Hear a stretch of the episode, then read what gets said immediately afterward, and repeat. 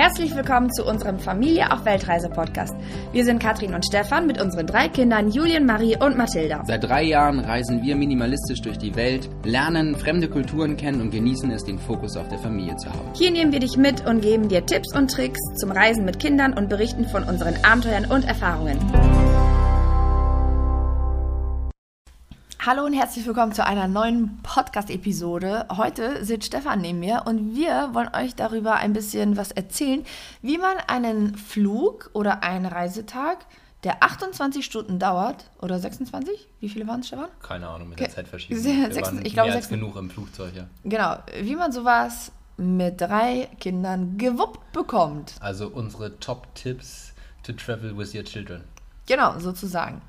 Und, hau mal gleich raus, was Aber, machst du? aber das kann ich euch sagen. Also Wir nicht lange drum herum schnacken. Wir, wir sind in München losgeflogen. Endstation ist Australien gewesen. Und wir hatten einmal in Dubai einen Zwischenstopp und in Singapur. Und in Brisbane? Und in Brisbane, ah, tatsächlich, also drei Zwischenstopps. Der erste Flug verging eigentlich relativ schnell. Wenn Kinder in einem Flughafen sind, dann oder auf einem Flughafen, dann ist alles interessant. Alle ausstellenden Autos, ähm, die im Gang stehen. Jeder Laden muss einmal ganz kurz begutachtet werden von den Mädels. Jedes Parfum muss einmal gerochen werden. Ähm, also die Mädchen und auch Julian, alle sind auf Flughäfen grundsätzlich immer sehr interessiert an allem, am Geschehen und am allerwenigsten sind sie interessiert an Dingen, die ich im Rucksack dabei habe für Notfälle. Also Pixie-Bücher, die Mathilda sowieso von vorne bis hinten auswendig kennt. Ähm, Also was würdest du sagen, selber ein bisschen gelassen sein, dann sind die Kinder das auch. genau, auf Flughäfen. Und, und dann entdecken sie auch einfach. Genau. Mein Tipp ist, und das ist jetzt vielleicht, weil ich derjenige bin, der so das Reisen organisiert bei uns, schaut mal, Emirates hat in den letzten Jahren, wir sind mit Emirates geflogen, so Eine Top-Fluggesellschaft übrigens. so viel scheinbar Überkapazitäten angeschaffen, dass die selbst nach Hamburg oder auch nach München, wo wir geflogen sind, jetzt mit so einem A380 fliegen, so einem zweigeschossigen Airbus. Und wir hatten sowohl auf dem ersten Flug nach Dubai, ich würde sagen, die Hälfte war belegt. Und auch auf dem letzten Stück von Singapur nach Brisbane auch nur die Hälfte.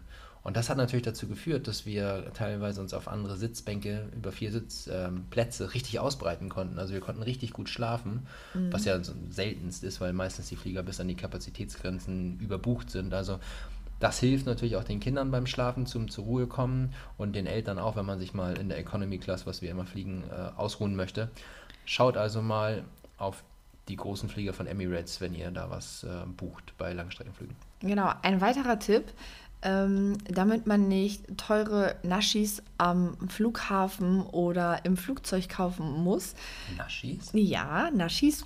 Bei uns gibt es auch ab und zu mal Naschis. Reisenaschis? Reise, äh, genau, wir haben sozusagen Reisenaschis bei uns eingeführt. Und zwar immer, wenn Reisetage sind, dürfen Kinder sich vorher ähm, in einem Supermarkt irgendwas aussuchen für ein, zwei Euro. In der Regel sucht sich Mathilda äh, Smarties aus. Die sind schön bunt.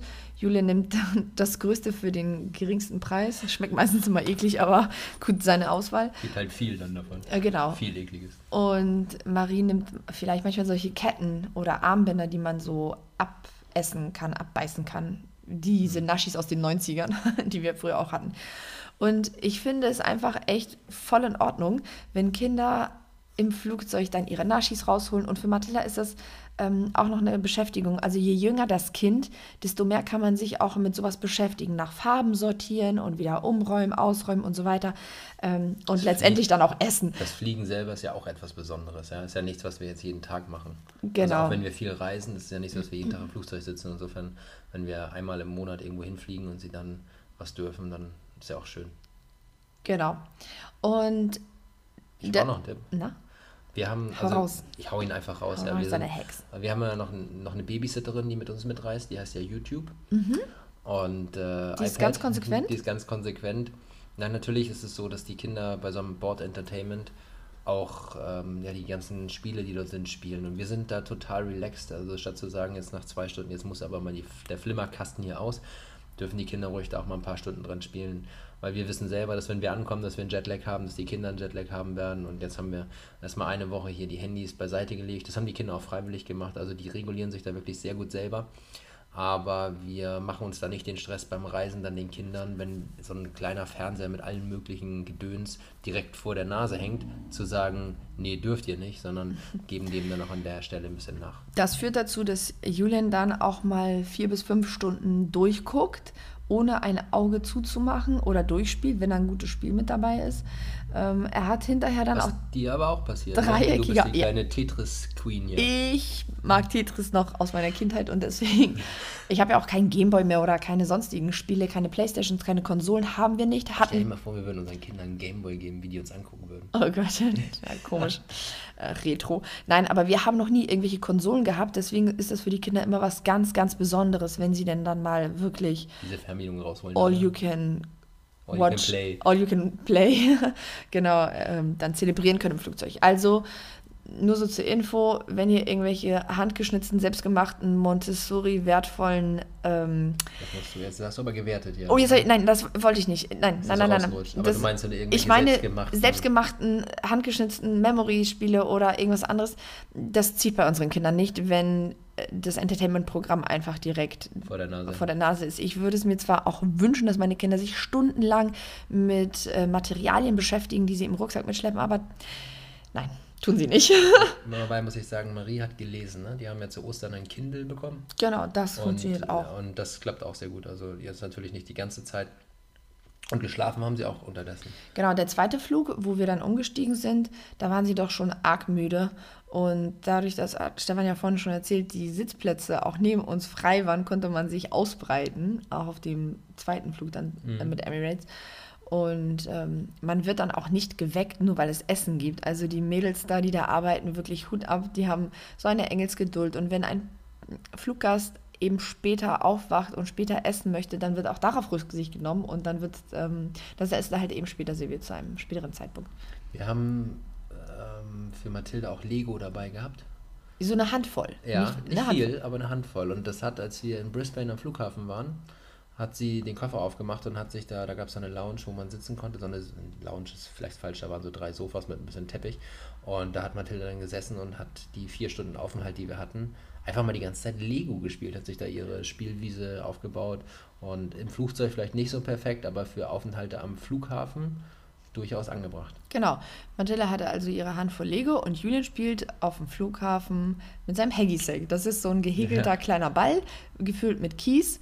Und den werfen wir aus 40 Meter Entfernung uns gegenseitig zu. Also meistens Stefan, Julian und ich.